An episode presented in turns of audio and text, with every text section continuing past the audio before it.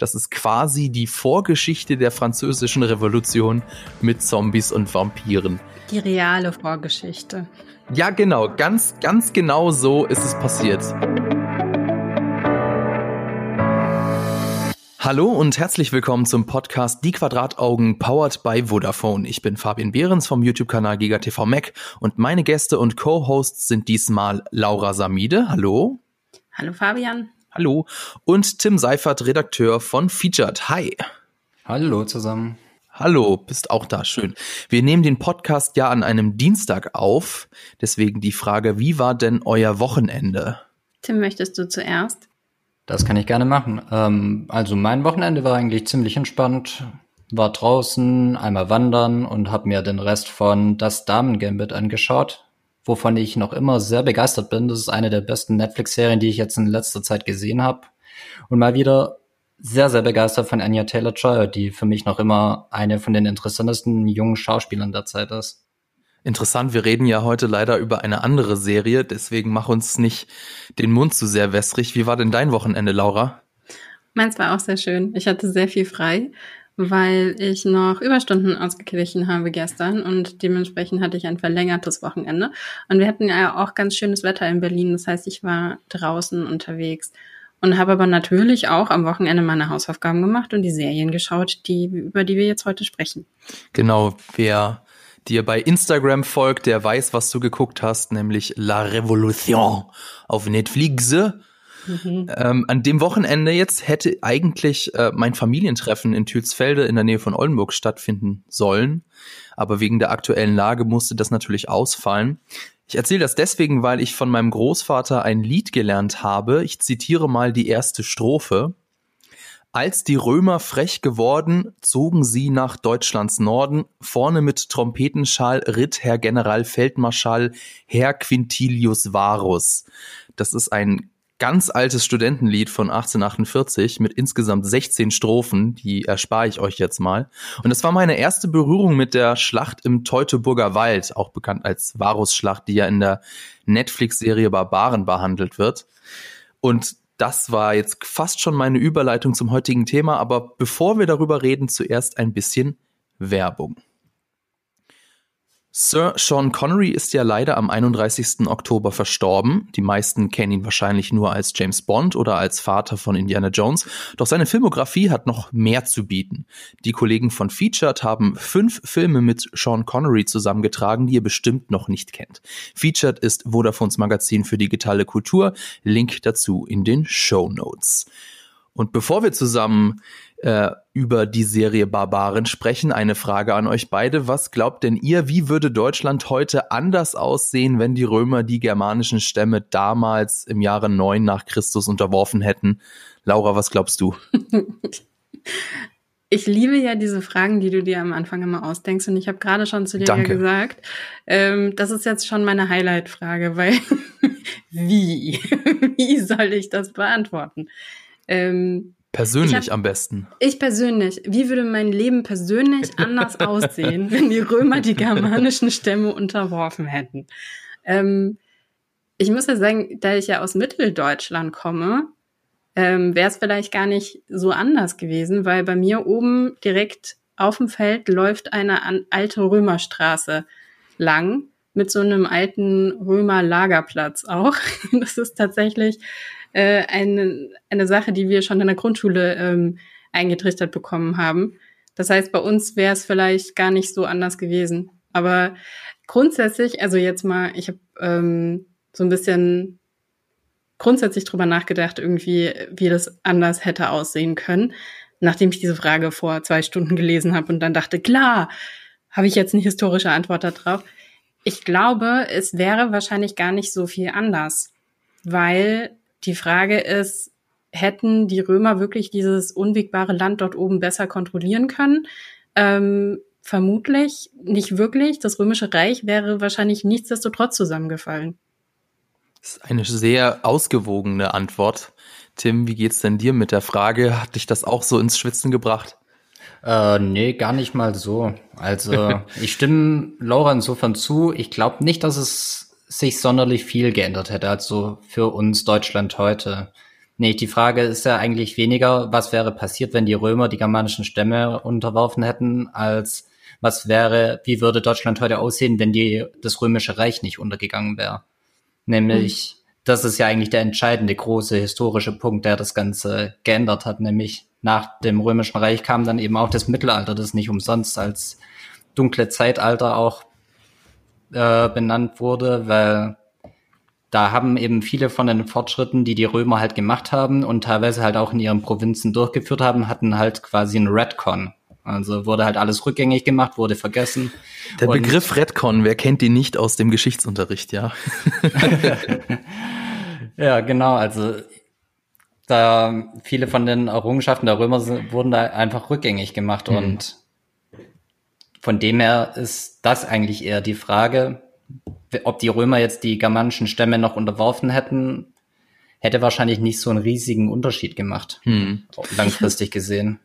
Ich habe eine, ähm, eine Überleitung auch zur zweiten Serie, die Aha. wir heute besprechen. Ja. Weil die Frage, die sich mir da stellt, ist, ähm, also wenn die Frage eben ist, ähm, wer, was wäre gewesen, wenn das Römische Reich nicht gefallen wäre, ist nicht jede im Überfluss lebende Elite irgendwann an so einem Punkt, wo sie es übertreibt und wo ihr Zerfall kommt.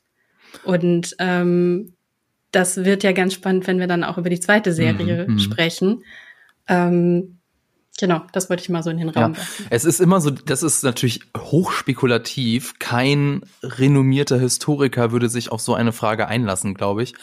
Aber ähm, auf der einen Seite wäre es nicht so anders. Also zum Beispiel, wenn man sich jetzt mal Frankreich anguckt, äh, wie wir noch von Asterix und Obelix wissen, wurde ja ganz Gallien besetzt von den Römern und trotzdem sprechen ja die Franzosen heute Französisch und nicht Latein. Genauso wie ja Augsburg in der Stadt, in der ich wohne, hat ja auch römische Wurzeln und trotzdem sprechen die Augsburger einen sehr höchst eigenen Dialekt und kein Latein. Insofern auf der einen Seite hätte sich da wahrscheinlich nicht so viel geändert. Auf der anderen Seite, aber was du ja auch gesagt hast mit dem Mittelalter und ja dem höchst zerstrittenen, oh Gott, römischen Reich deutscher Nation oder wie es auch immer, das heilige römische Reich deutscher Nation, also das ähm, im, im Mittelalter, äh, das hatte ja vor allem im Vergleich mit dem Königreich Frankreich war es ja schon ordentlich unzivilisiert wer weiß, wie sich das anders entwickelt hätte, wenn wenn es die Römer länger ausgehalten hätten in Deutschland. Schauen wir mal.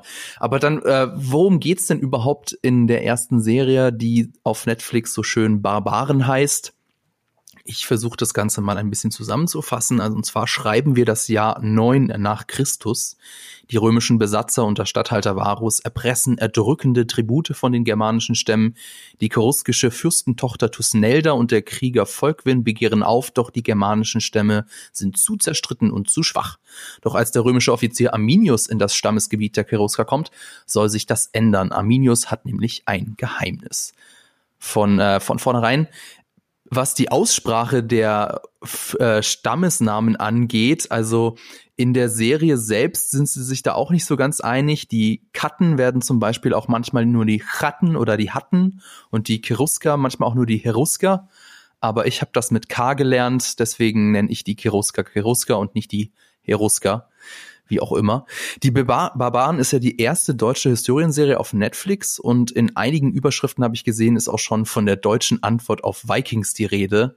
Jetzt erstmal spoilerfrei. Wie hat denn euch die Serie gefallen, Tim? Wie hat denn dir die Serie Barbaren gefallen? Ja, also ich muss wirklich sagen, dass ich ziemlich enttäuscht war und dass, wenn ich es nicht äh, hätte anschauen müssen, hätte ich es wahrscheinlich auch nicht zu Ende angeschaut. Also ich hatte die ersten vier Folgen hatte ich schon gesehen und habe dann einfach aufgehört, weil ich keinen Nerv mehr dafür hatte. Und dann, als ihr gemeint habt, das ist jetzt das nächste Thema, dann habe ich mir noch die letzten zwei Folgen gegeben. Hm. das sind tatsächlich, wie gesagt, nur sechs Folgen. Insofern ähm, kann man das schon mal durchbingen an einem Wochenende, ja. Genau, ist auf jeden Fall machbar. Also war ja dann auch nicht so tragisch. Ich fand's einfach eher enttäuschend. Ich hatte mich eigentlich schon ein bisschen drauf gefreut, weil ich eigentlich immer voll dabei bin, wenn es so um Schwertgeschwinge, historische Stoffe gibt, äh, geht. Aber ich hatte nicht den Eindruck, dass es jetzt ähm, sonderlich historisch akkurat ist, einfach wie äh, die Stämme allgemein und die Germanier so dargestellt wurden.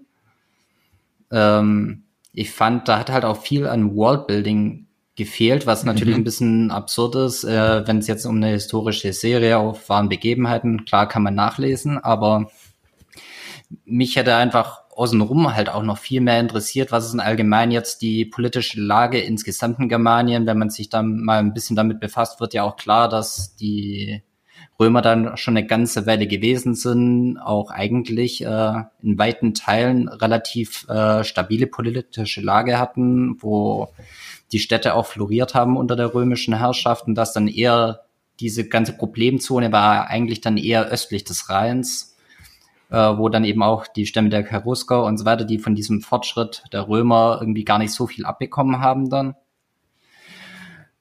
Und ja, das war zum einen mal das, was mich so, mir so ein bisschen sauer aufgestoßen hat, was, was für mich einfach auch ein bisschen so zu viel schwarz-weiß. So die Römer sind die Bösen, die, das war alles sehr, sehr schablonartig schwarz-weiß für mich, wo ich doch denke, dass man in gewissem Maße das schon ein bisschen differenzierter einfach anschauen kann. Einfach, das hätte auch das Ganze wesentlich interessanter gemacht.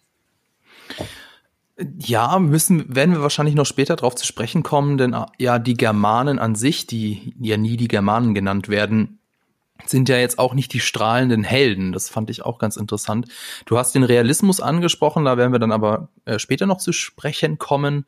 Denn ähm, auch wenn jetzt eine, eine Serie oder ein, ein Film wenig historisch korrekt ist, kann er ja trotzdem viel Spaß machen. Zum Beispiel Braveheart, der ist ja auch historisch gesehen totaler Quatsch, aber ein, ein sehr unterhaltsamer Film. Wie hat dir denn die Serie gefallen, Laura?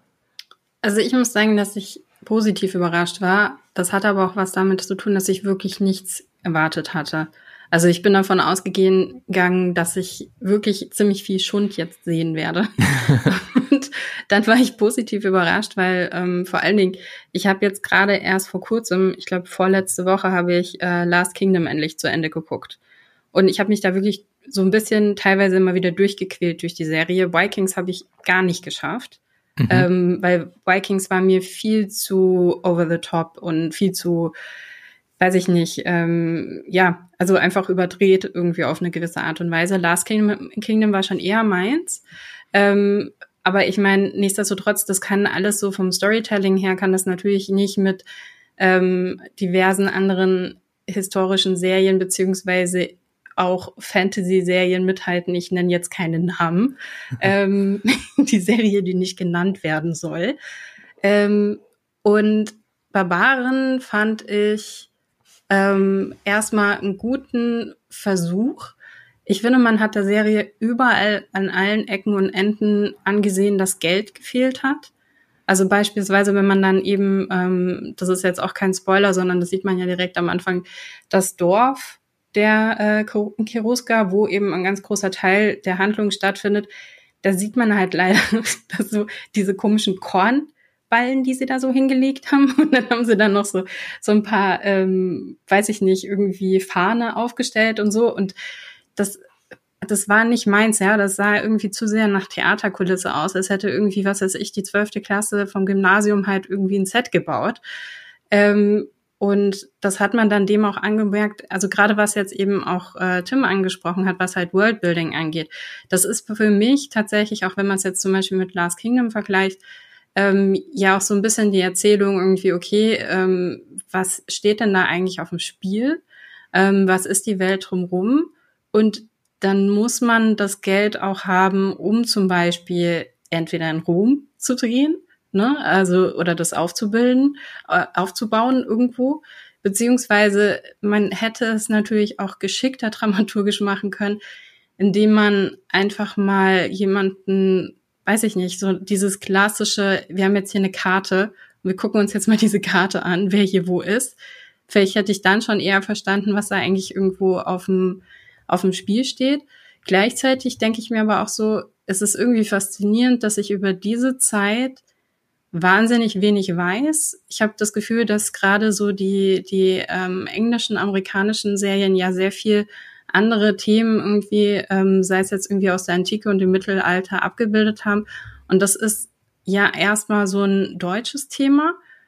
Und deshalb macht es auch Sinn, dass es eine deutsche Serie ist. Ähm, aber da hat es irgendwo einfach ja an Geld gefehlt. Das fürchte ich leider auch, dass es da an, an Geld gefehlt hat. Ähm, ich glaube, die Serie ist äh, ich meine, du hast gesagt, du weißt nicht so wirklich viel über das Ganze. Damit bist du eigentlich genau in der Zielgruppe.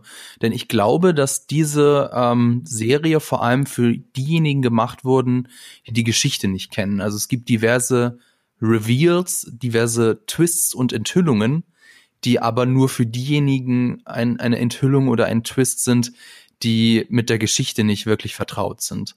Ähm, also Mini-Spoiler, zum Beispiel, dass Arminius Germanisch in Anführungszeichen Deutsch spricht, zum Beispiel, wird von der Serie als, als großer Reveal betrieben. Aber es eigentlich, wenn man sich so die Synopsis durchliest, ist ja eigentlich logisch, dass er das kann.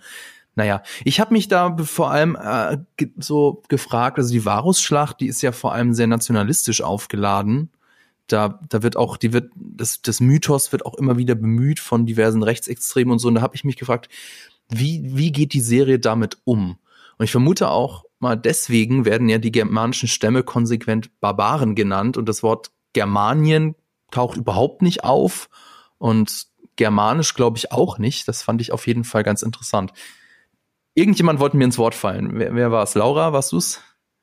Nee. Nee. Tim? Also ich wollte da nur noch einen Punkt nochmal zu, dazu sagen. Ihr sagt jetzt beide, ihr fandet, fandet, dass es danach aussah, dass das Geld fehlt. Fand ich jetzt gar nicht mal so. Also gerade die Produ Produktionsverhältnisse sind, sind jetzt ein Punkt, wo ich so sagen würde, da will ich mal gar nichts gesagt haben. Da haben sie nicht gekleckert, die Schlachten sahen fett aus und ansonsten auch.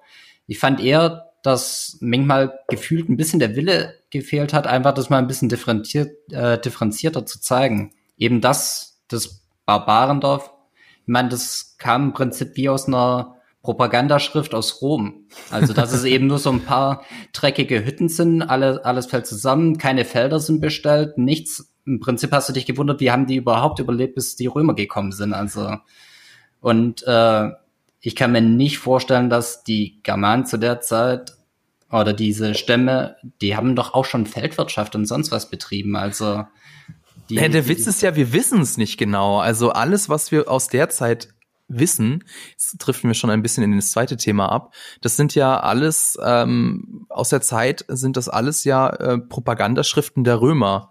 Also zum Beispiel von Tacitus weiß man, also der hat vieles über die Germanen erzählt, war aber selber nie in Germanien oder auf dem Gebiet der, der, der Stämme.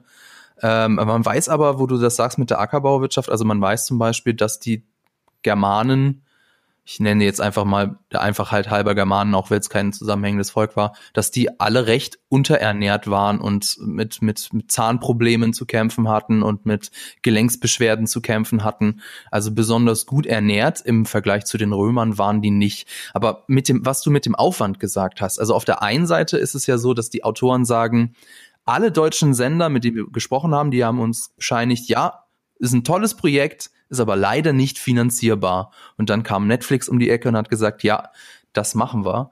Also auf der einen Seite ist es schon recht teuer, weil du ja ähm, anders als jetzt bei einer Serie, die in der Jetztzeit spielt, kannst du nicht rausgehen und einfach eine Kamera hinstellen. Du musst alles bauen. Du musst die Sets alle aufbauen. Du musst ähm, die Kostüme alle machen. Also das haben auch, da, da gab es bei dem Presseheft, gab es ja auch Interviews von den Kostümen und Szenenbildnern die erzählen hatten, es gab halt keinen Fundus, aus dem sie sich bedienen können, weil das alles zu billig und oder zu äh, historisch falsch war. Also sie haben sich da um sehr viel Authentizität bemüht. Ähm, es gab zum Beispiel für diese Serie jetzt vier Schuhmacher, die die ganzen Sandalen zum Beispiel gemacht haben, vier Schmiede für die Helme, vier Goldschmiede für den Schmuck und von was äh, die Kostüme und die Szenenbilder anbelangt, die haben da wirklich großen Auf Aufwand betrieben. Auf der anderen Seite, ähm, also was Laura jetzt gemeint hat mit den Sets, ja, tatsächlich sieht es alles ein bisschen, also es sieht aus, als hätten sie es an, an ein und demselben Ort gedreht und ein und derselbe, und ein und dasselbe Langhaus würde halt für, für, für vier verschiedene Dörfer stehen was natürlich dem Ganzen also nicht so gut äh, zu Gesicht steht und äh, wie, ja, wie man sowas aufzieht, wie man sowas anfängt. Also die, die Serie Barbaren oder zumindest die erste Staffel, da geht's ja letztlich um die Niederlage einer militärischen Großmacht. Und da hätte ich ja, wenn ich ganz viel Geld hätte, da hätte ich ja die Serie angefangen, um das mal zu verdeutlichen, wie militärisch überlegen die Römer eigentlich waren. Also ich hätte jetzt mit einer Schlacht angefangen, wo die Römer irgendeinen barbarischen Stamm platt gemacht haben. Hat man da nicht gemacht. Man hat sich da äh, entschieden, das gleich in Germanien vor Ort anzufangen, mit den Römern die Tribute fordern. Das ist für mich tatsächlich eine spannende Frage. Also was war da zuerst? Da war tatsächlich erst ähm, die Ideenlosigkeit da oder war zuerst der das, ähm, das Budget, das mangelnde Budget da? Weil ähm, du kannst natürlich auch wenn du ähm, geschickt bist, kannst du ja auch mit wenig Budget ähm, so eine Geschichte erzählen. Und klar, dann brauchst du halt, dann wirst du nicht irgendwie eine Schlacht irgendwie direkt am Anfang wahrscheinlich irgendwie ausstatten können und filmen können irgendwie, weil du dafür dann vielleicht halt eben nicht die Ressourcen hast. Aber die Frage ist ja, ähm, hätte man auch Sachen zum Beispiel ähm, on Location drehen können, irgendwo draußen. Ne? Ähm, das haben ja tatsächlich einige Filme gemacht. Also die, die Varusschlacht wurde ja schon ein paar Mal verfilmt und die haben teilweise auch im Teutoburger Wald gedreht. Diese Serie nicht. Die wurde unter relativ großem Zeitdruck gedreht. 2019 ist das bei Budapest gedreht worden. Mhm. Also das ist, ist auch nicht ganz ex, also wenn man sich auskennt, ich glaube, die Bäume, die sehen ganz anders aus. Äh, also es wirkt nicht, wirkt nicht hundertprozentig überzeugend, fand ich. Dazu muss man Dazu muss man aber auch sagen, dass die Schlacht am Teutoburger Wald, gut, so heißt sie, aber man ist sich nicht mal sicher, ob das überhaupt da stattgefunden hat. Nämlich es gibt, glaube ich, noch zwei andere Kandidaten, die als äh, Ort der Schlacht äh, gehandelt werden. Ja, das stimmt. Also man weiß nicht genau, wo es war, wie man auch sonst recht wenig weiß über die Germanen und über äh, über, über das Leben in Germanien. Ja, also Insofern, ich glaube, gerade über die Schlacht gibt es genau eine Quelle, die darüber berichtet. Und das war's, glaube ich, was man drüber weiß. Ja. Also über Arminius zum Beispiel weiß man auch nur über diese eine Quelle ein bisschen was. Man weiß ja noch nicht mehr, ob er wirklich als Kind nach Rom äh, als Geisel äh, gebracht worden ist oder ähm, ob er einfach nur ein, ein Söldner war, der sich das Latein halt ähm, in seiner Zeit als, äh, als Söldner angeeignet hat. Auch das weiß man nicht. Man weiß ja noch nicht mal, wie Arminius mit germanischem Namen heißt. Also es ist echt spannend. Ja, was aber auch spannend ist, weil ich meine, woher haben wir die, die Geschichte im Grunde genommen? Wir haben die Geschichte natürlich tendenziell eher, also von denjenigen, die Aufzeichnungen hatten, das sind die Römer. Und ähm, also ich habe beispielsweise gelesen, dass dann auch bei dem ähm, bei dem ähm, äh, Rachefeldzug dann quasi ein paar äh, ein Jahrzehnt später ähm, der ja nicht gewonnen worden ist. Spoiler. Ähm, Spoiler, dass die Römer den aber als Sieg ausgegeben haben. Ah, okay. Das ist aber, das ist ja Spoiler für die zweite Staffel. Ja, genau, genau.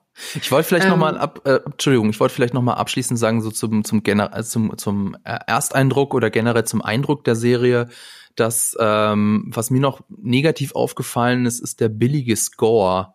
Also meiner, ich, also ich glaube, so wie sich das anhört, ist das alles synthetisch, alles mit Synthesizern, da ist nichts mit echten Instrumenten eingespielt worden. Und ähm, das verstärkt halt leider ein bisschen den, den, den billigen Ersteindruck von dem Ganzen. Auch dass einige Sets eben, wie du gesagt hast, tatsächlich eher wie, wie im Studio oder wie, wie, wie eine Bühnenproduktion aussehen.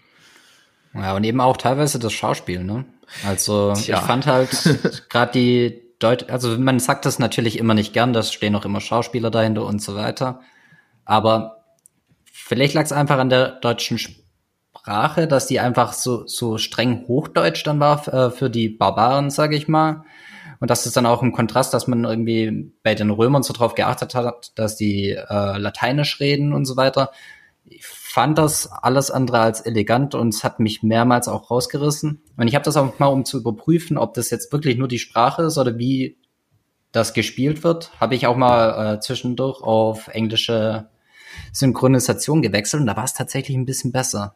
Und das hat, äh, habe ich dann auch so gedacht, oh, das ist schon schade. Und vor allem, weil das halt bei Serien wie Vikings eigentlich eleganter gelöst ist, wo dann mhm. zwischenzeitlich auch in die äh, äh Wikingersprache wie authentisch das auch immer ist, aber es wird immer mal wieder in eine andere Sprache gewechselt und dann so fließend im Übergang dann äh, wieder in die in den normalen Redefluss ins Englisch dann gewechselt. was ich wesentlich eleganter fand. Ich ja. fand, also ist mir auch aufgefallen, aber dann habe ich teilweise, ich glaube auch unser Anspruch an die deutsche Sprache ist da teilweise nochmal ein anderer. Weil, also ich habe auch gemerkt, dass ich teilweise dachte, okay, warum reden die denn jetzt irgendwie, die, die sind ja schon irgendwie so ein bisschen manchmal in so einen Slang verfallen oder beziehungsweise haben halt irgendwie, ähm, weiß ich nicht, geflucht und so weiter. Und dann habe ich mich gefragt, okay, ist das wirklich die korrekte Sprache? Haben die wirklich damals so gesprochen, was ja Quatsch ist, weil sie definitiv nicht so gesprochen haben. Aber wie willst du es anders machen? Und ich frage mich dann manchmal, ob unser Anspruch als ähm, als Native Speaker ähm, dann einfach auch ein bisschen ja die, die diese diese Erfahrung verfälscht, ne? Weil ich glaube nämlich, dass wenn du als ähm, dass unser Anspruch an die englische Sprache sehr viel geringer ist als an die deutsche Sprache. Hm, mag vielleicht sein, vielleicht ist auch, dass man da die Kritik an den Schauspielern beziehungsweise wie sie es rüberbringen, äh, dass die Kritik vielleicht an der falschen Stelle ist. Nämlich es lag auch viel am Drehbuch, also was ihnen quasi mhm. in den hm. Mund gelegt wurde. Das Und als da zum Beispiel auch. Arminius da einmal äh, von sich gegeben hat, oh, das ist eine Meuterei in den unteren Rängen, habe ich gedacht, was zur Hölle sagst du da bitte? Ich glaube, noch, noch deutscher konntest du äh, Sextalk nicht rüberbringen. es geht darum, dass er, dass er in dieser Szene eine Erektion hat. Aber ich meine, er ist, er ist, äh, weiß ich, ist er Berufssoldat? Ist das historisch verbürgt? Aber auf jeden Fall, er an sich ist ja, ist ja jemand, der in der Armee groß geworden ist. Also fand ich es in ja. der Hinsicht gar nicht so unpassend. Ich finde alle auch eigentlich die Schauspieler die SchauspielerInnen alle gar nicht so schlecht. Also sowohl Varus ist ja ein, äh, ein italienischer Schauspieler, Gaetano Aronica oder so, die Tusnelda Jean Gourceau, David Schütter als Volkwin oder Arminius äh, Lawrence, Lawrence Rupp, die fand ich eigentlich alle ziemlich gut. Ich fand sie super. Ja. Also Jean, wird sie ausgesprochen? Jean Gourceau? Würde ich jetzt mal sagen, sie ist ja äh, halb Französin. Ja, ich fand sie, ich fand sie mega gut. Also sie hat bei mir auch eigentlich mit den besten Eindruck gemacht. Varus zum Beispiel wurde mir zumindest zu wenig zu tun gegeben. Er durfte halt mhm. der arrogante Römer sein mhm. und sehr viel mehr wurde ihm nicht gegeben. Und tatsächlich, okay, das geht jetzt schon in Spoiler-Richtung, das sage ich vielleicht dann später. Dass da noch so ja. einen Moment gab, wo ich so gedacht habe, da hat sich für mich so ein bisschen angedeutet, was bei ihm vielleicht noch möglich gewesen wäre auch. Also generell können wir ja vielleicht festhalten, wäre sehr viel mehr möglich gewesen oder wäre vielleicht auch nötig gewesen, denn um das Ganze, um dem Ganzen gerecht zu werden, um auch den, den germanischen Stämmen, um das einfach diese Vielfalt und auch diese Streitigkeiten besser zu zeigen, hätte man wahrscheinlich auch sehr viel mehr Folgen gebraucht. Und äh, ich, um es jetzt mit der Serie zu vergleichen, die nicht genannt werden darf, äh, eine ähnliche, also ähnlich komplex hätte das eigentlich sein müssen, um das einigermaßen authentisch und äh, historisch äh, rüberzubringen, das Ganze. Ähm, genau. Dann würde ich aber fast schon sagen, können wir mal so in Richtung Spoiler-Territorium gehen, wenn ihr nichts dagegen habt. Also mhm. dann ist das jetzt hier eure Spoilerwarnung. Wenn ihr die Serie noch nicht gesehen habt und euch nicht spoilern lassen wollt, dann überspringt doch einfach dieses Kapitel oder spult manuell zum nächsten Thema vor. Den Timecode dazu findet ihr in der Beschreibung. Denn dann können wir nämlich auch über das Highlight der Serie reden und das, wo meiner Meinung nach das ganze Budget reingeflossen ist, nämlich die Varus-Schlacht in der letzten Folge. Ist das für euch das Highlight der Serie?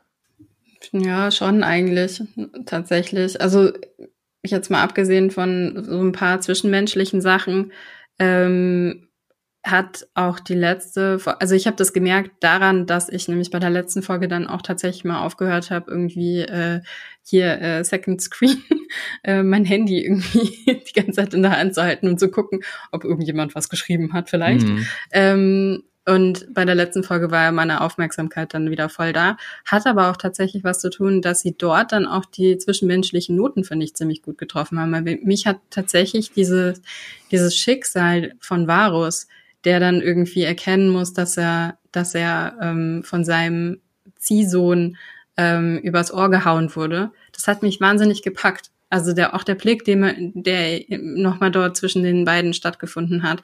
Ähm, das war, da, da habe ich wirklich die volle Tragik gespürt. Ist übrigens auch historischer Quatsch. Also Arminius war nicht Klar. der Ziehsohn von Varus, aber das finde ich okay, wenn man sich da, wenn man sich da irgendwie was herausnimmt, um das Ganze dann ein bisschen spannender und interessanter zu machen. Das ich ist okay. Ich bin mir auch sicher, dass diese Dreiecksgeschichte, die ja. ja. auch so ein bisschen angelehnt ist irgendwie an, ähm, an Last Kingdom, ähm, dass die auch erfunden ist. Gut möglich. ist natürlich erfunden. Volkwin Warspear gab's nicht. Volkwin gab's nicht. Tusnelda gab's aber. Die ist auch, äh, kommt auch in römischen Quellen vor. Aber es kann natürlich trotzdem sein, dass sie irgendwie sich irgendeinen anderen Schäfer oder Weber oder so angelacht hat und dann sich der, ja, also, der den politischen Ränkeschmieden hingeben musste, weiß man nicht. Ja. Also ich habe da auch mal ein bisschen noch nachrecherchiert und ich glaube, Tusnelda kam auch erst später ins Spiel, also erst nach der Varus-Schlacht hat äh, Arminius sie dann von Segestus äh, geraubt. Also das war, glaube ich, tatsächlich erst später. Ja, man, man vermutet, das war aber also geraubt, das war eine sehr romantische Form der, des Raubes, nämlich dass das durchaus äh, von ihrer Seite auch gewollt war. Aber wer weiß, vielleicht wird das ja auch dann nochmal in der zweiten Staffel irgendwie thematisiert. Aber ich wollte nochmal über die Varusschlacht sprechen. Also wie du schon richtig gesagt hast, Tim, der Ort ist bis heute unklar. Aber was man relativ genau weiß, ist das, dass eben in dieser Schlacht drei Legionen inklusive Hilfstruppen vernichtet wurden. Das sind so zwischen 15.000 und 20.000 Mann nur auf römischer Seite haben da ihr Leben verloren. Und die Kämpfe dauerten insgesamt wohl über drei Tage und die ähm, römischen Truppen, die da eben nicht in Schlachtformation marschiert sind, sondern so eher im Gänsemarsch, also dieser Zug, der muss wohl bis zu 20 Kilometer lang gewesen sein. Und die äh, letzten beiden Folgen wurden dann übrigens auch von dem Vikings-Veteranen Steve St. Leger, Ledger oder so wie er, also der ist ihre, von dem wurde das inszeniert. Acht Tage lang hat man für diese Schlachtszenen aufgebracht. Und ich vermute auch, dass da das, der, ein, ein großer Teil des Budgets drin steckt. Und vor allem habe ich mir gedacht, endlich sieht man mal mehr Soldaten auf einmal als nur zehn Stück. Also das fand mhm. ich schon, also diese ganzen Stämme, das ist auch das, was wir die ganze Zeit an dem Aufwand äh, kritisieren. Das sieht halt alles aus, als seien diese Stämme jeweils irgendwie nur 20 Personen stark, aber die waren natürlich deutlich größer. Aber es kommt ja. irgendwie nie so wirklich rüber. Genauso wie die, ähm, die Schlacht an sich also wenn du halt drei Legionen hast, klar, die, die kann gut sein, dass die Germanen deutlich unterlegen waren, aber auch das kommt nicht so wirklich rüber.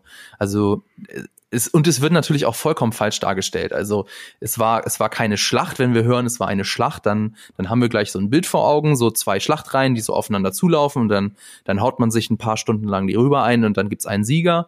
So war das nicht, sondern die, die, die germanischen Stämme haben die Römer über Tage immer und immer wieder ähm, so, so stichnadelartig angegriffen und sich dann wieder zurückgezogen. Zugegebenermaßen, das sieht nicht ganz so cinematografisch aus, aber so war es wahrscheinlich, so ist es wahrscheinlich gewesen. Und äh, es hat halt deutlich länger gedauert als das, was man dann letztlich in der letzten Folge sieht.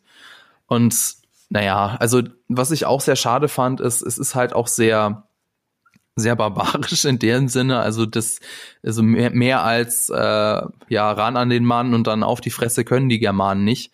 Was die Historiker vermuten, die haben sich da sehr clever angestellt. Also Arminius muss wohl auch so richtige ähm, ja, Boten hatten und musste so, musste die ganzen äh, Stämme und die ganzen Germanen ja auch ordentlich koordinieren. Und das muss wohl sehr kompliziert gewesen sein. Auch davon sieht man in, in der Folge überhaupt nichts. Insofern muss ich sagen, war ich doch recht enttäuscht von der Schlacht an sich, obwohl sie mich, so wie Laura, wie du das auch sagst, doch recht, doch dann letztlich an den Bildschirm gefesselt hat. Ja, also ich fand die auch sehr gut inszeniert, aber rein aus historischer Sicht und wenn man sich so im Kopf einfach mal Kopfkino vorstellt, was man hätte daraus machen können und und so weiter, war ich dann doch auch etwas enttäuscht. Aber ich habe auch nichts anderes erwartet, als ich dann gesehen habe, dass es nur noch irgendwie eine Dreiviertelfolge Zeit hat im Prinzip für die Schlacht. Dann dachte ich mir schon, dass es ja jetzt nicht mehr über drei Tage gehen kann. Aber mich hätte gerade eigentlich schon sehr interessiert, wie eben die Barbaren mit so einer Guerilla-Taktik äh, das große römische Heer halt besiegen. Und im Prinzip ist es halt so, wie es jetzt gezeigt wurde, gar nicht mal so nachvollziehbar, weil sie im Prinzip auf die geordneten Ränge von den Römern halt draufgerannt sind und 0815 Popcorn-Kino Flammenfallen irgendwie hatten. Das fand ich dann doch etwas schade. Naja, vor allen Dingen, ich meine, die große Ankündigung, ne? Also ich meine, das, was man von der Schlacht weiß, ne? Dieses, okay, also das, was Fabian eben gerade ja schon gesagt hat, dass sie da irgendwie im Gänsemarsch nur laufen konnten, das wurde für mich dann auch nochmal dadurch so ein bisschen aufgebrochen, dass sie ja dann erst in den Wald reingehen und dann werden sie angegriffen, dann gehen sie wieder raus, dann stehen sie da in diesem, in diesem äh, Tal zwischen den zwei Wäldern. Und eigentlich müsste man ja, und wenn man das Budget dafür hätte, müsste man dann tatsächlich sehen, okay, das geht ja noch nach hinten raus wahnsinnig weiter. Und das, was ich aber jetzt am Ende da gesehen habe, sind, weiß ich nicht, vielleicht 3000, 4000 Römer, die dann irgendwie von rechts und links dann irgendwie angegriffen werden. Und du fragst dich dann halt irgendwie, warum? warum haben denn da jetzt diese Stämme gewonnen? Ähm, vor allem, weil es auch so, Entschuldigung, weil, vor allem, weil es auch so wirkt, als stünden sie kurz vor ihrem Lager oder wären nur wirklich ja. wenige Minuten da rausgekommen. Und dann zieht ja, man sich halt einfach zurück und macht das Ganze, ordnet sich nochmal. Aber das, da hatten die ja gar nicht die Chance dafür. Ja, am Ende hat man halt eher so das Gefühl, es sind halt drei Kohorten und nicht drei Legionen. Ja. Mhm. Also ein bisschen enttäuschend, muss ich leider sagen. Das, äh, aber das ist halt das, was wir auch schon befürchtet haben. Da war halt leider das Budget nicht ganz so. Vor. Und dann ist es aber auch eben, dann ist das für mich tatsächlich aber trotzdem immer noch eine Frage auch von Storytelling. Ähm, das ist halt die Kombination. Und ich meine, da weiß ich aber auch nicht, inwiefern äh, sie dort auch gespart haben. Weil ich meine, normalerweise du investierst ja einfach auch schon, ähm, bevor du irgendwie überhaupt an Schlachten denkst, ne, bevor du überhaupt irgendwie an Kostüme und Setdesign und weiß ich nicht was denkst, investierst du halt einfach irgendwie in, in einen Writers Room, der sich tatsächlich hinsetzt und die bestmögliche Geschichte entwickelt. Und ich hatte das Gefühl, dass da schon gespart worden ist, hm.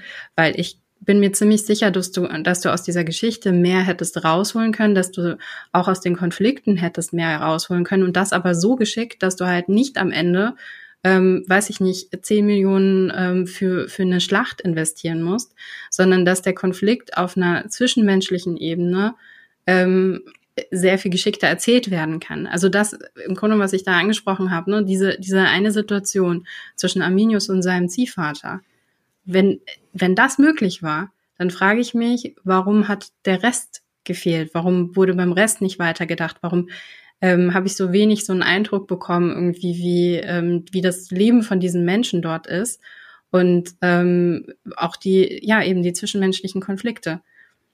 Die ganzen äh, Häuptlings, die na, wie nennt man das? Die, die Häuptlinge der Stämme, so rum. Reichs hießen sie. Die Reichs, genau, die, die wirken ja eigentlich auch alle so wie so Pappaussteller. Also keiner von denen hatte ich so das Gefühl, es ist wirklich ein, ein Charakter, der über ein Klischee oder über irgendwie eine Schablone hinausgeht. Das was fand ich auch sehr schade. So ging es mir halt aber auch mit allen Figuren bis so auf das Hauptdarsteller Dreiergespann. Da sind Leute gestorben, wo mir mehr oder minder gesagt wurde, das ist tragisch und ich habe nichts gefühlt, weil ich nichts über diese Person wusste und es mir relativ egal war. Zum Beispiel als, ich glaube, er hieß Beowulf, dieser ja. Protheker, der dann äh, an, der, an die Tür genagelt wird, mehr oder minder. Genau. Und ich dachte eigentlich die ganze Zeit, oh, das ist eine interessante Figur, endlich ist da mal irgendwie so ein Nebencharakter. Ich meine, bei Vikings gibt's da ja Dutzende von so Nebencharakteren, die dir über die Zeit ans Herz wachsen, obwohl sie eigentlich jetzt auch nicht so krass viel Screentime haben, aber ihr Schicksal bewegt einen irgendwie. Bei ihm habe ich dann aber irgendwie so, hat sich gerade so angefangen, mein Interesse zu regen an ihm und dann war er aber auch schon tot. Und ich fand, da gab's einige solche Figuren in der Serie, wo ich so gedacht habe, hm, wäre interessant gewesen, aber dann auch auf der Gegenseite, dieser erste römische Offizier, der Arminius misstraut. Dann wird er geköpft. Ein paar Folgen später ist äh, römischer Offizier, der Arminius äh, vertraut, Nummer zwei da, ohne Erklärung, der im Prinzip genau die gleiche Aufgabe erfüllt, den sie aber mit genauso wenig Leben und sonst irgendwas füllen. Ja, das ist tatsächlich, also mich hat das alles sehr kalt gelassen. Also da war kein wirkliches Figurenschicksal da, wo ich jetzt wirklich äh, groß mitgefiebert habe. Mag vielleicht auch daran liegen, weil man letztlich weiß, wie es ausgeht, vielleicht. Ja, aber ich fand, es gab halt auch so verschiedene Aspekte, die halt so ein, eine Mischung aus beiden sind. Also erstens so, dass der Strang einfach nicht nachverfolgt wird. Zweitens, dass wahrscheinlich das Budget gefehlt hat. Ja. Also zum Beispiel einfach mit dieser germanischen Kavallerie, die eigentlich laut den Quellenclub sogar äh, längere Zeit schon unter Arminius gedient hat Und dir kam es halt irgendwie in der Serie zuvor, als wären das allerhöchstens 10, 16 Mann. Dabei war das ja wirklich ein Riesending, dass eigentlich ein ganzer Flügel von äh, vom römischen Militär gemeutert hat. Und das wird irgendwie in der Serie, finde ich, gar nicht so klar, dass da halt wirklich äh, eine ganz große Gruppe, und ich meine, es war ja nicht ungewöhnlich für römische Armeen, dass sie äh, ausländische äh, Truppenteile hatten oder Truppenteile, die sich Söldner. aus nicht unbedingt Söldner, sie wurden ja einfach dann integriert quasi in die römische Armee aus den Provinzen, die halt erobert wurden. Also ob es jetzt in Gallien war oder ob es jetzt äh, irgendwo in Spanien war. Nämlich, sie konnten ja nicht all die Legionen nur mit äh, römischen Bürgern füllen. Aber das wurde für mich halt ein bisschen zu wenig klar, dass es halt irgendwie auch ein Riesending war, dass die gemeutert haben mhm. und dass da so viele ihm gefolgt sind auch, obwohl mhm. sie in dem Sinne halt schon römische Privilegien teilweise hatten.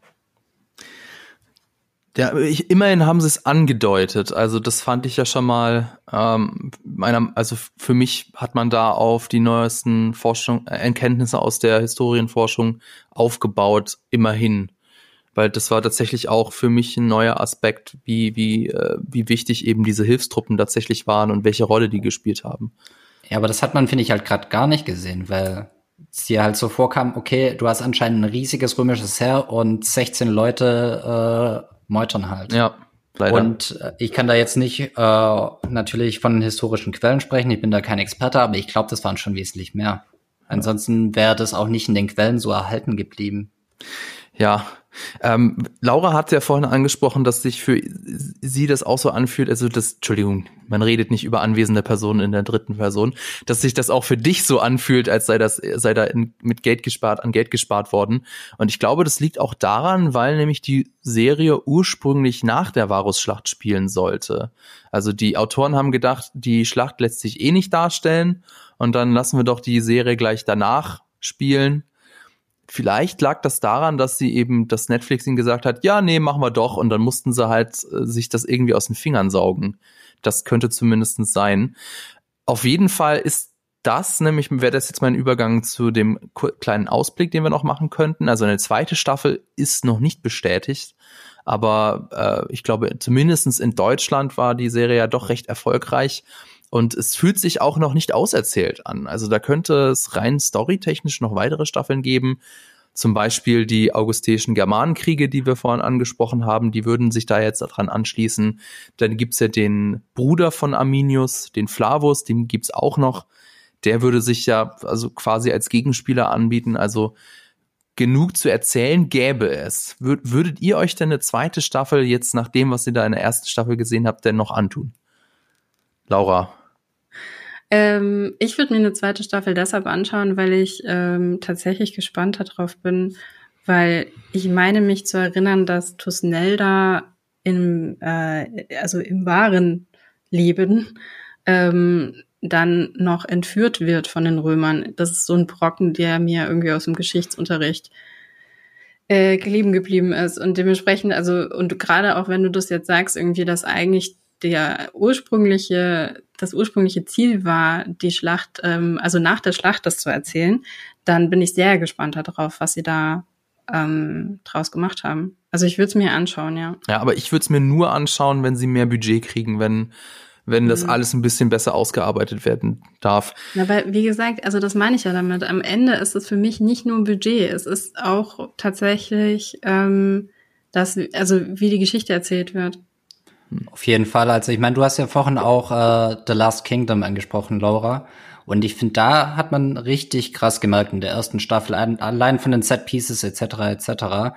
Die hatten da nicht viel Budget. Und du merkst in der zweiten, dritten Staffel, wie das Budget immer weiter nach oben geht und wie sich die Qualität so in dem Sachen verbessert hat. Aber ich fand die erste Staffel dadurch auch nicht schlecht. Da war trotzdem Mühe dahinter, da war eine Geschichte dahinter. Mag auch daran liegen, dass es eine hervorragende Romanvorlage dazu gibt, aber Tja, die, die Romanvorlage, die fehlt jetzt halt jetzt leider, beziehungsweise. Genau, das ist, ja. Das, das ist dann halt immer der Vorteil. Ja.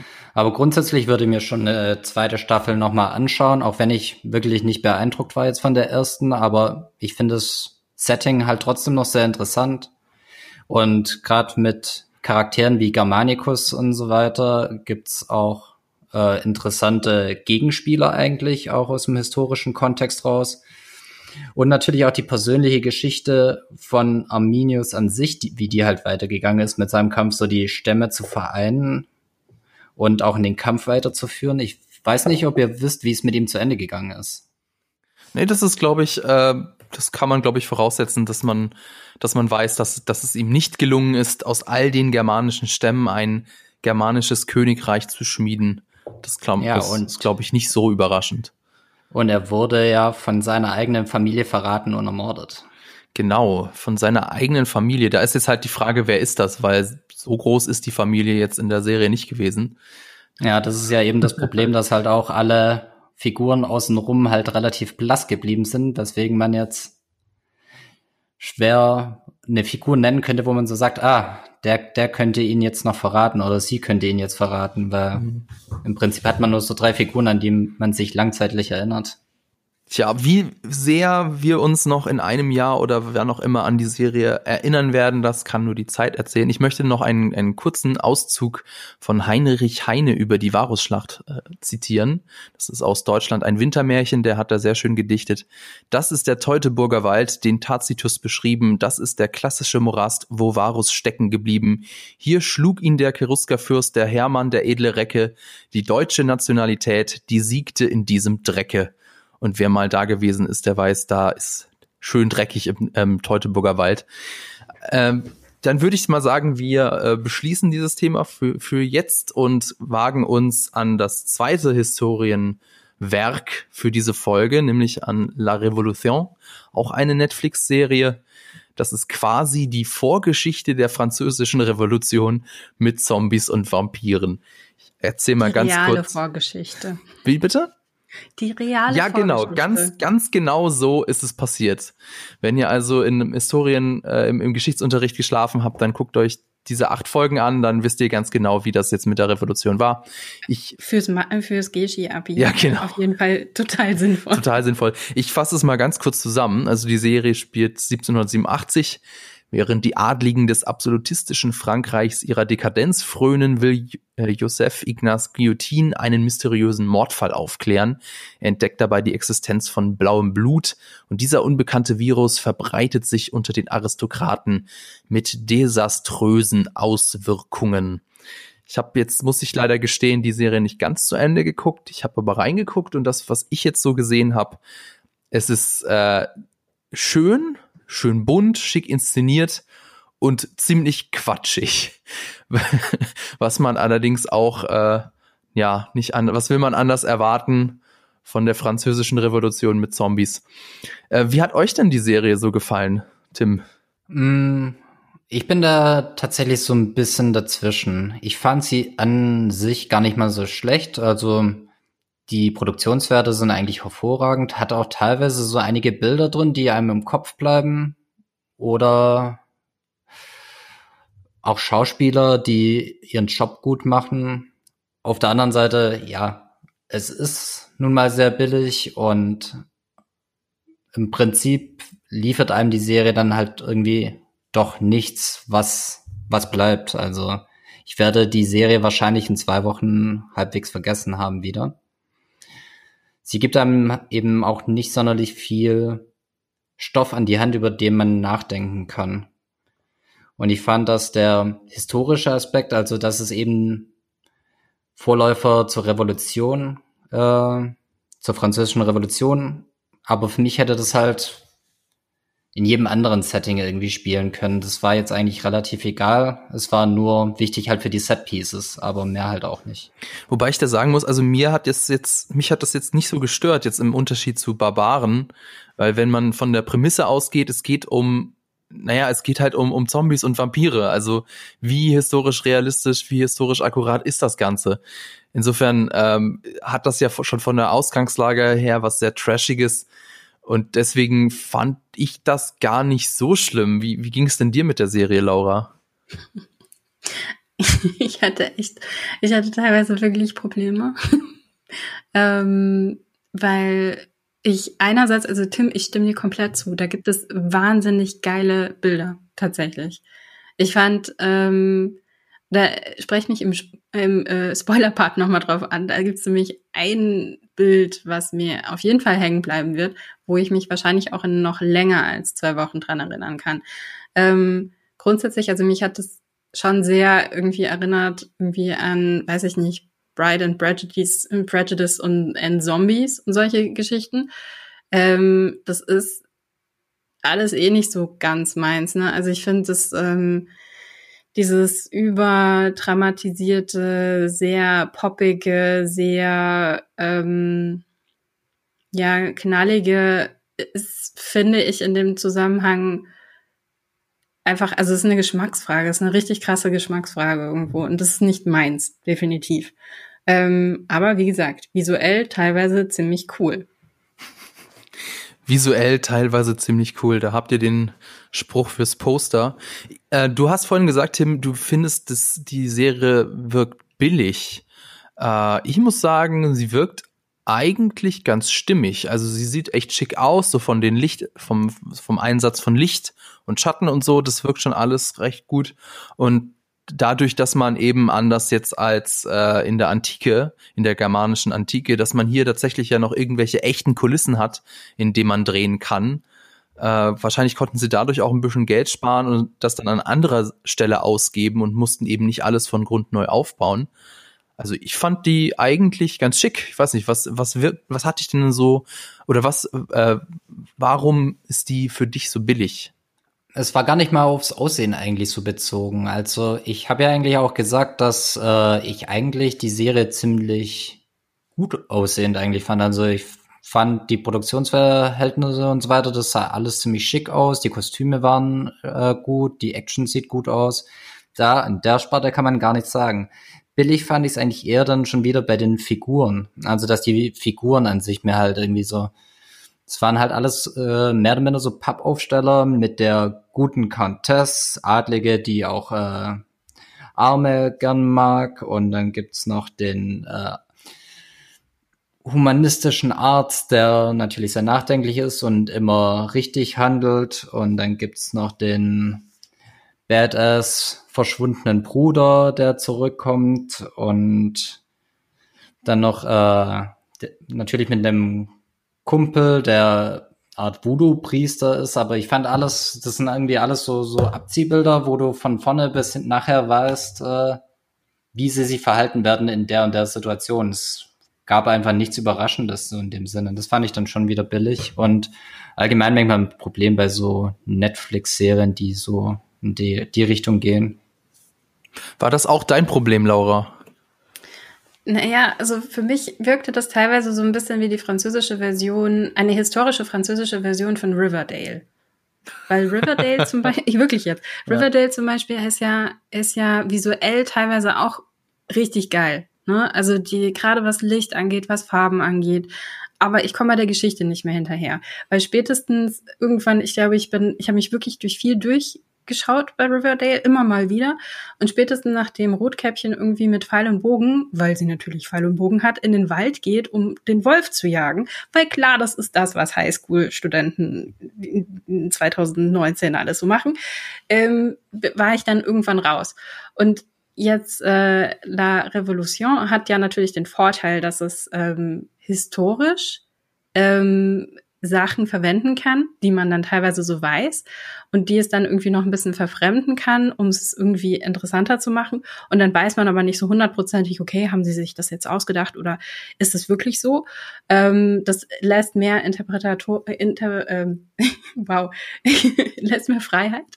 Ähm, und ähm, das das mochte ich dann schon auf eine gewisse Art und Weise.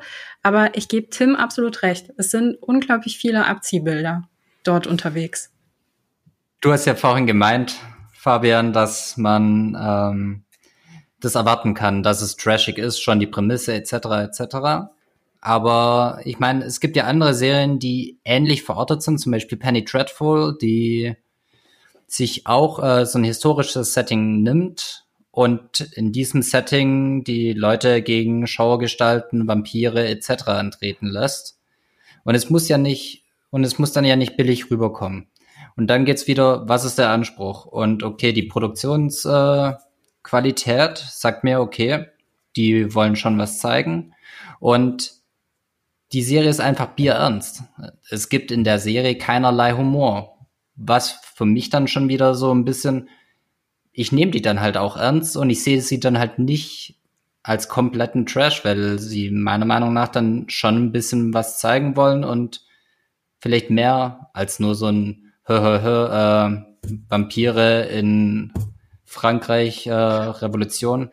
Ich hatte den Eindruck, dass sie mehr sein wollten. Wo habt ihr denn da Vampire eigentlich gesehen? Naja, es ist ja mehr oder minder eine Mischung aus Vampiren und Zombies. Ja. Also aristokratische also hat man ja sogar mit dem Blut und so weiter, aber sie essen halt Fleisch. Also es ist für mich eine Mischung aus Vampiren und Zombies. Also für mich waren das tatsächlich eher tendenziell Zombies, aber ähm über Zombies wäre ich ja froh gewesen. Also das wurde ja äh, in historischem Kontext in Kingdom, dieser äh, südkoreanischen Serie, wahnsinnig toll gemacht und da hatten sie sogar auch echt ein paar nette Ideen, wie man das irgendwie in einem historischen Kontext halt interessant äh, aufbereiten kann und nochmal interessant machen kann, das ganze Zombie-Genre. Aber dazu war das mir dann zu sehr vampirig. Mhm. Also ich hätte es lieber mhm. gehabt, wenn, äh, wenn äh, Straßenbarrikaden mit Musketen gegen Zombies. Aber stinknormale mhm. Zombies. Aber das war mir dann schon wieder zu, jetzt in La Revolution zu sie haben ja noch immer so ein eigenes Denken und so weiter. Und das ging für mich alles so in der Art so, okay, äh, du hast dich gerade erst verwandelt, deswegen bist du jetzt erstmal ein bisschen unkontrollierbar. Das sind eigentlich alles Vampirtropen. Ja, okay, verstehe. Ja, gebe ich dir recht. Jetzt sehe ich es auch. Ähm, aber was du sagst, stimmt, ne? Die Serie nimmt sich selbst unglaublich ernst. Ja, da, da ist mir, also ich bin jetzt noch mal in mich gegangen, habe so ein bisschen nachgedacht. Also mir ist jetzt auch keine Szene eingefallen, der es irgendwie so ein bisschen so, so, so eine Art Selbstironie gab, so ein bisschen Augenzwinkern. Das war alles schon sehr, sehr ernst und sehr tragisch. Aber das dann tatsächlich bisschen mit dem Look clasht. Ach, schön, wie diese, diese Anglizismen. Das dann ja tatsächlich mit dem, wie die Serie aussieht, aneinander gerät. Denn ähm, so von, vom, vom Aussehen her ist das ja alles sehr, sehr bunt und, und sehr poppig. Also wie du das vorhin gesagt hast mit Pride and Prejudice and Zombies. So ähnlich ist ja der Look, mhm. äh, aber eben vom, von der Geschichte, die erzählt wird, eher ernst. Also deswegen kann ich gut verstehen, wenn du sagst, so, das funktioniert für mich überhaupt nicht. Denn das ist ja schon so, so, so, so eine Spannung, die eigentlich nicht wirklich äh, sinnvoll aufgelöst wird. Aber fandest du denn wirklich so bunt, also die Serie? Nämlich, also so vom Ton vielleicht manchmal, wenn es so in die adligen äh, Bereiche geht, aber ansonsten hatte ich eher so das Gefühl, dass äh, der Filter von Blade oder der Underworld-Reihe irgendwie weiterverwendet wurde. Vielleicht ändert sich das ja auch im Laufe der Serie. Also jetzt am den, den Anfang, den ich gesehen habe, das war schon alles eher Theater äh, dreckig und, und jetzt nicht so realistisch dokumentarisch dreckig, fand ich. Das war schon eher, eher dahingehend trashig. Aber was ich mal fragen wollte, wie hat denn für euch der Genre-Mix funktioniert? Also äh, du, Tim, du hast vorhin das Beispiel uh, The Kingdom genannt, wo man ja auch so diese Mischung aus, aus Zombie-Film und Historien-Setting hat. Äh, so diese Mischung wird hier ja auch versucht. Funktioniert das für euch? War das für euch in irgendeiner Form stimmig, Laura? Naja, das ist das, was ich vorhin meinte. Also für mich ist das total stimmig. Das kann man absolut machen. Vor allen Dingen, die haben ja auch sehr viel Body Horror noch mit drin. Ne? Also wenn man dann ähm, tatsächlich irgendwie so die sprudelnden ähm, Körperteile sieht, wenn dann irgendwie so das Blut so raus sprudelt. ähm, das haben sie einige Male drin und da hat man dann das Gefühl, okay, da haben sie sehr viel Freude mit gehabt. Ähm, und es funktioniert für mich, ja, aber nicht für mich persönlich. Das ist das, was ich mhm. vorhin meinte. Also es, das meinte ich mit Geschmackssache. Es ist für mich ähm, persönlich jetzt nicht so mein mein Ding. Ähm, ich kann das aber respektieren als etwas, was da draußen eine Existenzberechtigung hat und ähm, ja durchaus auch Spaß machen kann, wenn es denn auch manchmal eben sich nicht ganz so ernst nimmt und ähm, ich hatte halt noch dazu so das Gefühl, diese Serie ist so wahnsinnig stolz darauf, auf diese Metapher, die sie da jetzt gefunden haben. Ähm, das blaue Blut, was ähm, darum geht bei den Adligen und wow, und das blaue Blut. Und ähm, da sollten wir dann im Spoilerteil auch noch weiter drüber mhm, sprechen. Gerne. Ähm, weil das ist schon sehr, also sie sind stolz, dass sie das gefunden haben. Sie, sie hinterfragen das gar nicht. Ne? Also sie gehen nicht irgendwie noch mal ein bisschen spielerisch damit um, sondern oder ähm, belächeln das noch mal so ein bisschen. Ich glaube, es gibt auch keinen einzigen Kommentar dazu, dass ähm, dass das blaue Blut ausgerechnet bei den Adligen irgendwie auftaucht oder dass die Adligen das dann halt irgendwie, dass es dann irgendwie aus Versailles kommen könnte. Ähm, das, ja, da hätte ich mir mehr Augenzwinkern gewünscht. Hm. Dann gehen wir doch gleich mal in den Spoiler-Teil über. Ich würde jetzt vielleicht noch so ein bisschen als Abschluss sagen, also wenn ich jetzt in mich gehe äh, und, mich, und man mich vor die Wahlen stellen würde, also entweder äh, La Revolution zu Ende gucken oder noch ein paar Folgen Barbaren.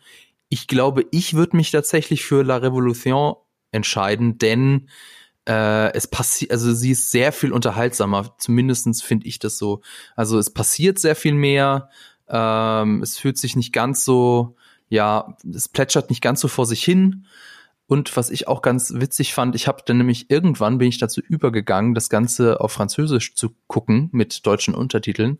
Und äh, es gewinnt tatsächlich noch einiges. Also es wirkt dann sehr viel nochmal ein, ja, ein Stück weit authentischer und auch eleganter. Aber das ist ja nur meine Sache. Ähm, dann würde ich sagen, gehen wir jetzt in den Spoiler-Part. Das heißt, wenn ihr die Serie noch nicht gesehen habt oder noch nicht zu Ende gesehen habt, dann müsst ihr zum nächsten Kapitel skippen oder wenn das bei euch nicht geht, dann bitte einfach manuell vorspulen. Das war dann jetzt hiermit die Spoilerwarnung. Äh, ja, genau. Also die dem Ganzen liegt ja auch eine eine gewisse Aussage, eine gewisse politische Message liegt dem Ganzen ja zugrunde. Und die Serie ist da ja auch wenig subtil, was denn diese Message ist. Nämlich die, die Oberschicht, die Adligen, die saugen die Unterschicht aus. Vielleicht auch deswegen, vielleicht kommt da auch deswegen äh, dieses Bild des Vampirs mit rein. Äh, und, und eben die Gesetze werden für die Reichen gemacht und die Gesetze nutzen nur den Reichen und die Armen werden unterdrückt und die Armen äh, kommen nicht zu ihrem Recht. Da, glaube ich, äh, kann man schon durchaus sagen, dass das mit gewissen Abstrichen auch heutzutage noch so gilt. Ähm, und aber du sagst, Laura, so wirklich durchdacht ist diese politische, politische Message nicht, oder wie habe ich das verstanden? Nee, die nee. ist schon, also ja, die ist äh, ähm, durchdacht, insofern, dass sie eben äh, das, äh, was man im deutschen Wort Verteilung, Verteilungsungerechtigkeit so gut zusammenfassen kann, ähm, kritisiert. Ähm, und das ist natürlich irgendwie erstmal ein hehres Anliegen, dass man das macht. Und äh, gerade wenn es um die französische Revolution geht, macht es natürlich auch total Sinn. Aber, und das ist das, was du meintest, mit, ähm, dass, dass es eben nicht ganz so subtil ist, es ist, ja, es ist halt einfach irgendwo ähm, sehr auf die, auf die Nase und ähm, und das, was ich vorhin meinte, und jetzt sind wir ja im Spoiler-Part, das heißt, ich kann das äh, jetzt sagen, das einzige Bild, was bei mir tatsächlich hängen geblieben ist, ist aus der letzten Folge. Ähm, wenn, äh, und jetzt muss ich dich halt, halt auch halt spoilern, Fabian, wenn du das noch weiterschauen willst. Das ist schon in Ordnung. Ähm, da gibt es natürlich dann irgendwo auch eine, eine Schlacht, also ich, muss man nicht unbedingt Schlacht nennen irgendwie, sondern das ist eher so ein Kampf, ähm, wo dann eben auch ähm, von beiden Seiten eben die Leute fallen und dann äh, werden diese Leichen dann eben zugedeckt mit äh, Leichentüchern und das blaue und das rote Blut mischen sich und daraus entsteht dann eben die Tricolor. Weil das blaue Blut und das rote Blut. Und jetzt weiß man ja eigentlich, ähm, die französische Flagge ist ja während äh, der französischen Revolution tatsächlich entstanden. Also so insofern ist das historisch korrekt. Ähm, ist natürlich nicht dadurch entstanden, dass da Leute dabei waren auf dem Schlachtfeld, die blau geblutet haben, sondern das, was eigentlich dahinter steht oder sagt man, da gibt es verschiedene Interpretationen, ist, äh, dass das Weiß für den König steht und ähm, äh, Rot und Blau ist die Farbe von Paris, also vom Volk und das Volk steht, das ist quasi um den König herum, ähm, weil eben der König nicht ohne das Volk existieren kann. Und ähm, diese Serie nimmt natürlich diese diese ganze ähm, ja diese ganze äh, große Geschichte dieser französischen Revolution und spinnt dann eben diese diese doch schon ähm, ja sehr sehr Fantasy-Geschichte drumrum. Und ähm, da wäre es halt toll gewesen, wenn es noch ein bisschen mehr ja äh, damit gespielt hätte, dass man sich auch dessen bewusst ist, was eigentlich die wirklich korrekte Geschichte ist, dass man irgendwie auch diese, diese Querverweise, die man selbst da eingebaut hat, wie mir eben durch diese Flagge, dass man die noch, ja, ein bisschen spielerischer irgendwie einbindet und nicht eben so auf die zwölf, ja, und so ist es gewesen und ich setze euch das jetzt hin, bums, und damit war's das. Und nichtsdestotrotz finde ich, das ist natürlich ein geiles Bild, weil das bleibt bei mir hängen, irgendwie, diese Flagge. Okay, äh, da habe ich jetzt eigentlich noch was erwartet, dass da noch was kam. Deswegen bin ich jetzt etwas überrascht, dass du schon zu Ende bist. Ist denn bei dir, Tim, irgendwas hängen geblieben aus dieser einen Staffel La Revolution? Ähm, schon verschiedenes. Also ich meine, ich habe mich ja jetzt mal wieder etwas negativ angehört. Grundsätzlich kann man aber mit der Serie durchaus Spaß haben, finde ich. Und ich hätte sie mir auch angeschaut, hätte ich sie jetzt nicht anschauen müssen, so in dem Sinne. Ähm, und es gibt auch verschiedene Stellen, die mir da im Kopf bleiben werden. Gerade äh, der Straßenkampf, den fand ich auch ziemlich ansprechend und hat mir eigentlich auch Spaß gemacht da in der letzten Folge. Aber es gab dann auch ein paar andere Szenen, wo auch zum Beispiel wieder ein bisschen Body Horror mit reinkommt. Ähm, das, was du, äh, Laura, erwähnt hast. Und das war ja tatsächlich diese eine Folge, als dann äh, unser späterer Bösewicht ja dann eigentlich, äh, Donatien, äh, spricht man ihn, glaube aus, ähm, dieses halbfaulige Bein hat und damit aufstehen will und dann knackst das durch. Und das fand oh, ich. Das war schon äh, eklig, das, ja. Das, das habe ich null erwartet in dieser Serie, weil das irgendwie für mich so erwartbare äh, Gewaltszenen halt hatte. So, ja, hier wird mal jemand geköpft und dies, das. Aber das sind für mich so in dem Sinne erwartbare Gewaltszenen in so einer Serie. Aber so dieses Durchknacken von beiden, da habe ich so gedacht, okay, das habe ich nicht erwartet. Das bleibt mir auf jeden Fall im Kopf, weil ich es einfach null erwartet habe und es kam auch cool rüber. Ansonsten, ja, vieles werde ich da sehr schnell wieder vergessen. Aber es ist ja auch nicht immer schlecht. Also ich meine, man, es gibt einfach Serien, die sind einfach kurzzeitige Unterhaltung und gut ist. Und man braucht nicht von jeder Serie unbedingt erwarten, dass sie einen dass man sich in zehn Jahren noch drüber redet, über diesen einen coolen Twist und so weiter. Es gibt einfach Serien, die schaut man sich an, hat er seinen Spaß damit, hat vielleicht auch was gesehen, was man jetzt so in der Weise jetzt zumindest nicht gesehen hat. Einfach weil das Genre relativ begrenzt ist oder selten bedient wird. Und ja, das war's dann. Würdest du dir denn eine zweite Staffel angucken?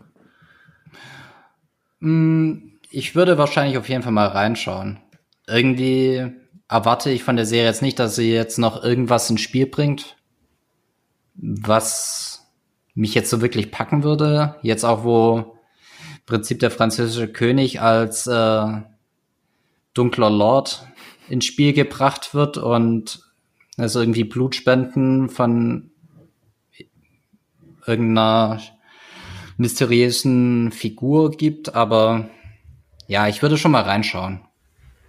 Ja, es gibt ja auch noch einen anderen Cliffhanger, ne? Was halt eben die ähm, Kleine angeht. Ja, tut mir leid, aber die hat mich jetzt tatsächlich nicht so sonderlich interessiert. Hm. Irgendwie ist das halt auch wieder so, äh, so Mädchen der bestimmungsmäßiger, hm. dass sie halt zum Schluss so ein halber McGuffin wieder wird. Was sie schon in der ersten Staffel teilweise war. Ja. Ich würde mir die zweite Staffel nicht anschauen. Warum nicht? Wie gesagt, es ist einfach ist nicht meins. Ähm, ich habe da jetzt, ich glaube, ich hätte auch nicht weitergeschaut, wenn wir nicht gesagt hätten, okay, wir sprechen im Podcast drüber. Ich hatte die ersten drei Folgen mir angeschaut und ich glaube, so in der Mitte der dritten Folge hatte ich dann irgendwie aufgehört vor, vor ein, zwei Wochen. Und hätte es, glaube ich, auch dabei belassen, wenn wir jetzt eben nicht, wie gesagt, im, im Podcast nochmal drüber gesprochen haben. Also hätte ich mich dann Samstag hingesetzt und das dann durchgeschaut und war dann auch froh, dass es vorbei ist. Und wenn wir jetzt nicht zufällig wieder einen Podcast machen zur zweiten Staffel, dann würde ich, glaube ich, gerne drauf verzichten. Naja, wer weiß. Es ist ja gerade so, dass Netflix viele Staffeln auch einfach gar nicht weiterführt. Away zum Beispiel, da haben wir ja auch in diesem Podcast drüber geredet, kriegt keine zweite Staffel. Äh, also es sind harte Zeiten für Film- und Serienfans und nicht jede Serie bekommt noch eine zweite Staffel, auch nicht bei Netflix. Also wir sind gespannt, wie es hier mit äh, La Revolution weitergeht, ob es da noch in der zweiten Staffel weiter revolutioniert wird oder nicht. Wir werden sehen. Also wir ähm, produzieren auch ein Video zu Barbaren. Seid schon mal gespannt. Ich bin vor allem sehr gespannt, wie, wie mir das Video so gelingen wird. Äh, Wenn es euch gefallen hat, dann gebt uns doch eine positive Bewertung. Danke an Laura und danke auch an Tim. Danke an das Team hinter dem Mikro und natürlich an Vodafone. Die Folge möchte ich mit der lateinischen Abschlussformel beenden. Cura ut valeas, sorge dafür, dass es dir gut geht.